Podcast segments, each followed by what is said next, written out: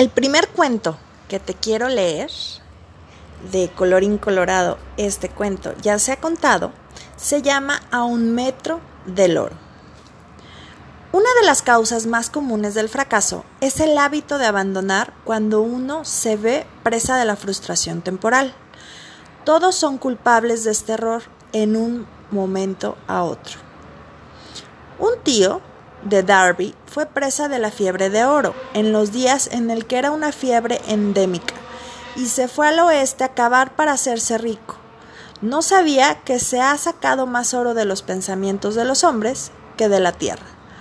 Obtuvo una licencia y se fue a trabajar con el pico y la pala. Después de varios meses de trabajo, obtuvieron la recompensa de descubrir una veta de mineral brillante. Necesitaba maquinaria para para extraer el mineral. Con total discreción cubrió la mina, volvió sobre sus pasos a su hogar en Williamsburg, Maryland, y les habló a sus parientes y algunos vecinos del gran hallazgo. Todos reunieron el dinero necesario para la maquinaria y la enviaron a la mina. Darby y su tío volvieron a trabajar en ella. Extrajeron el primer carro de mineral y lo enviaron a un fundidor. Las utilidades, las utilidades demostraron que poseían una de las minas más ricas de Colorado. Con unos pocos carros más de mineral saldarían todas las deudas. Sería en un momento en que empezarían a ganar dinero a lo grande.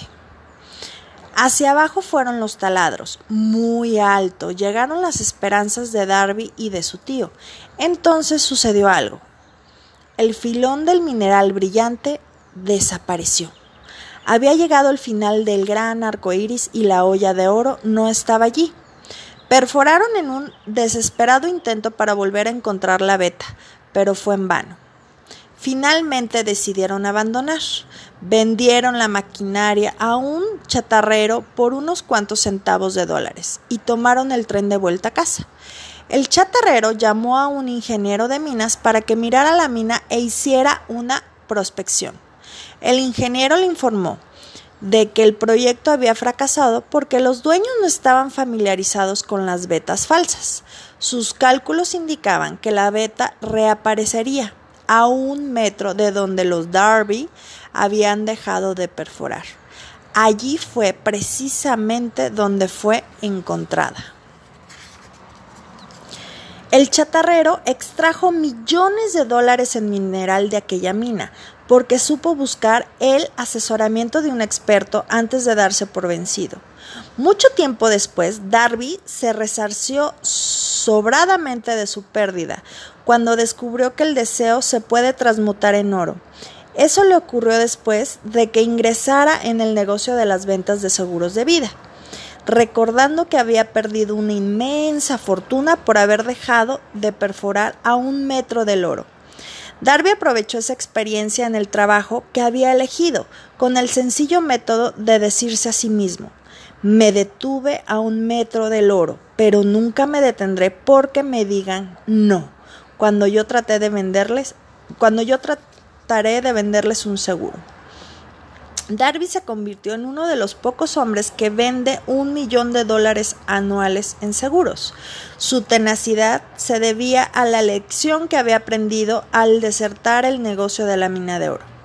Antes de que el éxito apareciera en la vida de cualquier hombre, es seguro que éste se encontrará con mucha frustración temporal y tal vez con algún fracaso. Cuando la frustración se adueña del hombre, lo más fácil y más lógico que puede hacer es abandonar. Eso es lo que la mayoría de los hombres hace.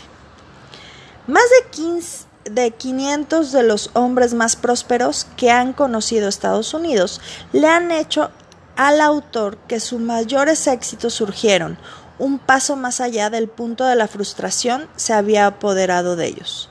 El fracaso es un eh, embustero con un mordaz sentimiento de la ironía y la malicia se deleita en hacernos tropezar cuando el éxito está casi a nuestro alcance. y colorín colorado, este cuento ya se ha contado.